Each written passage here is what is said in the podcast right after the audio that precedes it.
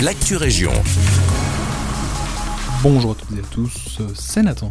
Ce vendredi, 100 résidents de Notaillon à Nivelles vont être vaccinés. Le CPAS avait demandé un report, mais leur demande n'a pas été entendue. Résidents et personnels vont donc recevoir leur première dose vendredi matin. Au moins 80% des résidents ont marqué leur accord, les autres devaient encore prendre une décision. Du nouveau pour la boucle du Hainaut, les 8 et 9 janvier prochains, le ministre wallon de l'aménagement du territoire Willy Borsu visitera les 13 communes impactées par le projet de l'entreprise Elia. Il se rend sur le terrain pour faire un état des lieux de la situation. L'objectif est de voir l'impact que pourrait avoir le projet sur les différentes communes ainsi que leurs habitants.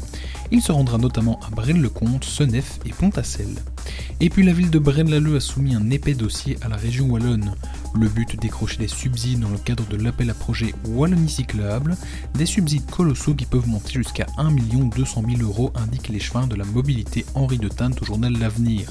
La commune compte déjà 50 km de pistes cyclables mais souhaite faire plus.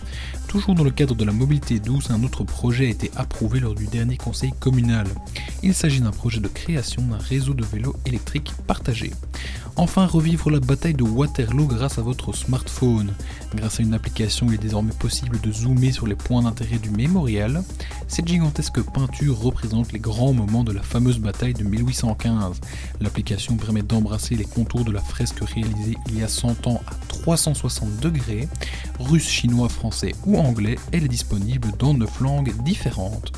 L'actu région, c'est tout pour le moment. Excellente journée à toutes et tous.